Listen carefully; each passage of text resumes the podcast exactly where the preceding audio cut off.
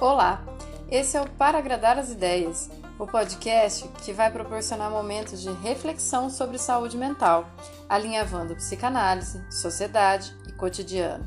Quanto mais você questiona a realidade, mais você a compreende. Ou não. Eu sou Lucilena Nogueira, psicanalista, trazendo conteúdos semanais para agradar as ideias.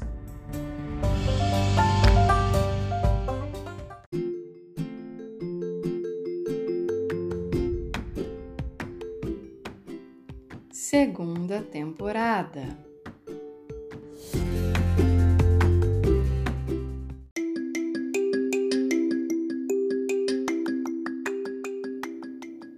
Episódio de hoje: Cores para setembro.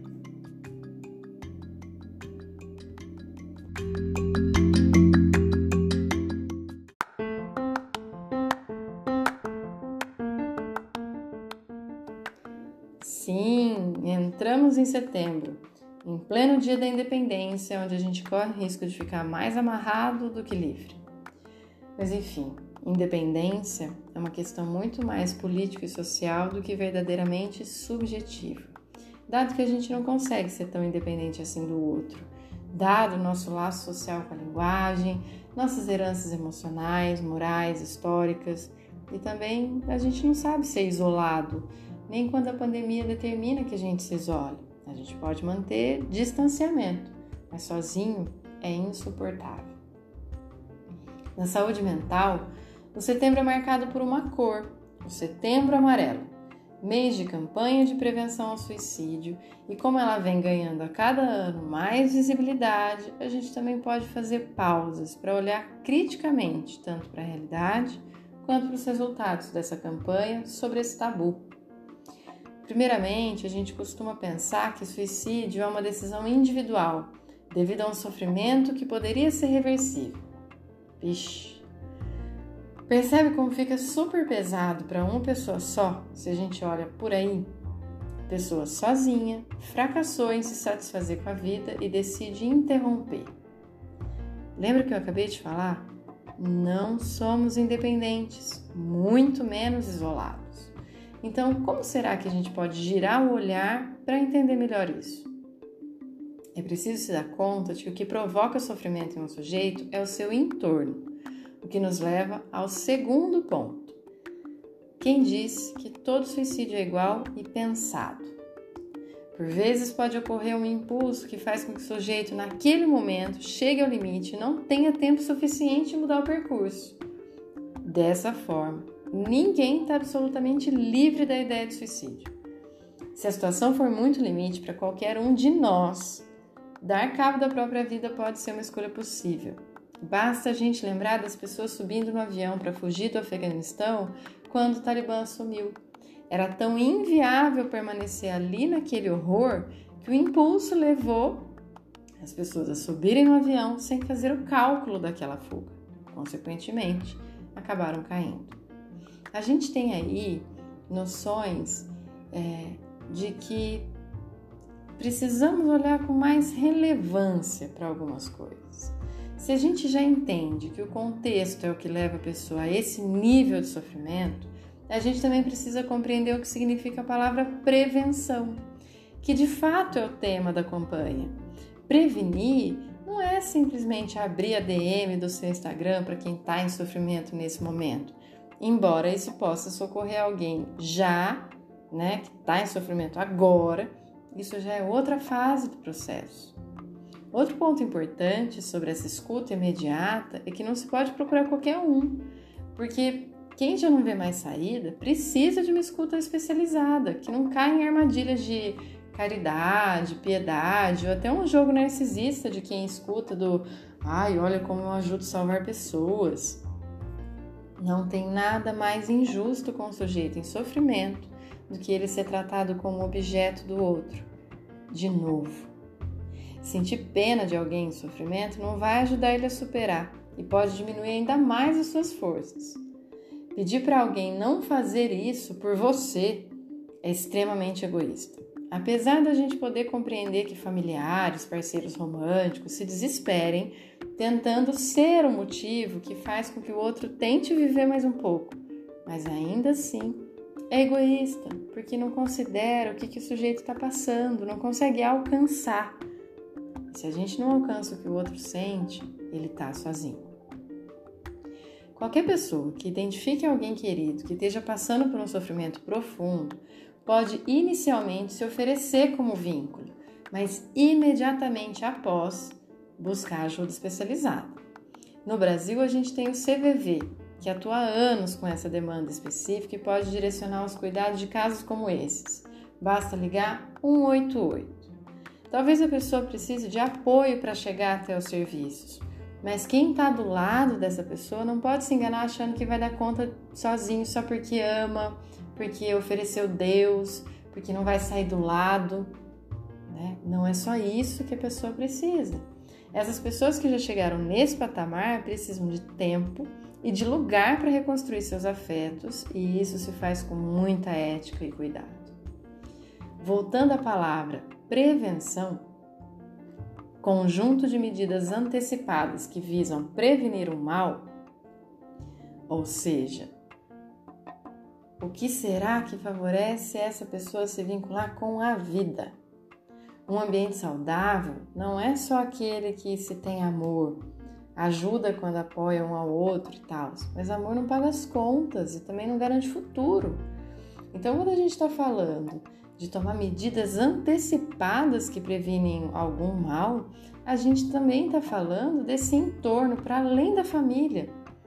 Para a gente estar tá bem, a gente precisa de perspectiva. Lembra do episódio de uma dose de ilusão, por favor? Então, o mínimo para ter condições de prefigurar um futuro precisa ser social. Uma idealização sobre quem que você quer ser e se isso que você quer ser cabe no mundo. A gente está falando de educação, de emprego, de moradia, de saúde, de lazer, de cultura. Percebe como tudo isso são estruturas sociais que ultrapassam a condição de um sujeito sozinho ou ele dentro de uma família?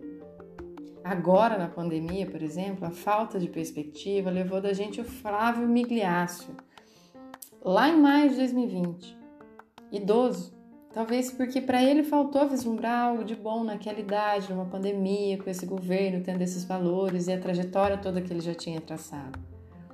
Agora, o suicídio é a segunda causa-morte de adolescentes, porque está difícil criar perspectiva muito animadora com uma pandemia que não acaba, com experiências drasticamente tolhidas devido ao isolamento, caos climático, crise econômica, etc, etc, etc, etc. Eu trago isso porque antes da gente olhar para alguém e dizer, ai, ele não deu conta, a gente precisa se perguntar o que, que enquanto sociedade, a gente está oferecendo de motivo para viver. Porque está muito claro que viver só para pagar boleto não é vida.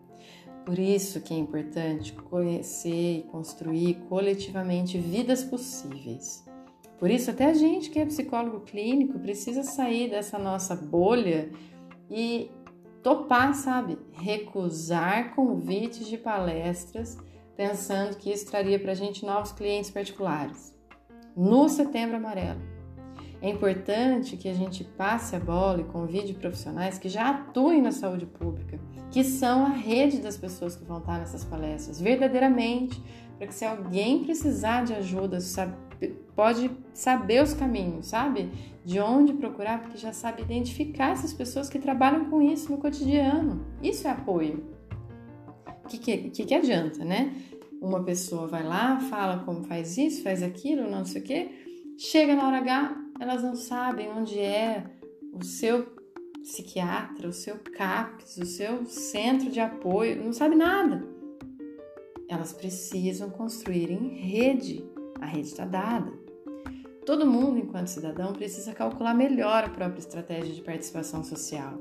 Sair dessa nossa impotência de só se ver, sei lá, pelos jornais a vida sendo destruída e esquecer disso porque precisa continuar trabalhando muitas vezes em ambientes insalubres. Estresse, ansiedade, burnout, outras doenças além da depressão levam ao suicídio. E todas elas contam que atender às exigências sociais é cada vez mais desprazeroso e sem sentido. Trabalhar com prevenção ao suicídio é trabalhar com a vinculação à vida, mas ela precisa ter cara de vida, não de sofrimento. Por isso, além de amarelo, setembro precisa de outras cores, como a primavera, que insiste em trazer flores de volta, ciclo de renovação da natureza, que a gente nem tem muito tempo de ver porque está todo mundo trancado no escritório para pagar boleto. Pensando nisso, eu vou lembrar aqui outras campanhas que rolam nesse mesmo mês e que podiam fazer aliança com a saúde mental. Setembro Vermelho, que fala da prevenção das doenças cardiovasculares e contam dos nossos estresses, da nossa má alimentação, do pouco tempo para cuidar do corpo. Setembro Verde, que fala da prevenção ao câncer do intestino e também sobre doação de órgãos.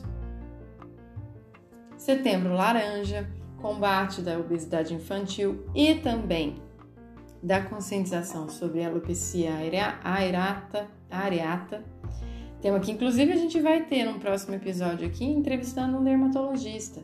E depois, no dia 18 de setembro, já deixo todo mundo convidado, às 14 horas no Insta, uma live sobre a pele como litoral, um livro que traz resultados de pesquisas com médicos e psicanalistas sobre dermatoses como alopecia, vitiligo, psorias, enfim. Setembro traz muitos motivos para refletir sobre a vida. Será que essa ideia de sucesso que pede pra gente, né?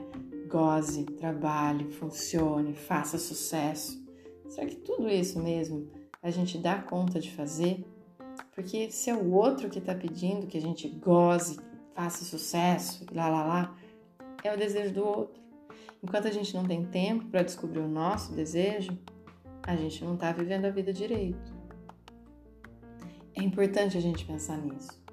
Como o nosso sistema, nosso modo de vida, as nossas crenças sobre como viver estão custando cada vez mais caro a ponto de pessoas não suportarem conviver entre nós. Ninguém que planeja ou não planeja e acaba cometendo suicídio faz isso sem carregar antes milhares de marcas de sofrimento que o mundo participou. É o próprio mundo que precisa se responsabilizar um pouco para dividir esse peso e essas pessoas não precisarem pagar tão caro. Então, acho que esse é o meu olhar um pouco crítico. Muito bonito as pessoas estarem dispostas a ouvir as outras em sofrimento. Mais bonito ainda é saber o que fazer depois. Melhor ainda é não deixar as pessoas chegarem nesse nível. E a gente entender que qualidade de vida e saúde mental não se faz simplesmente com medicamento, individualmente, com alguma construção de sei lá, felicidade instantânea. Demora, é em conjunto e é social.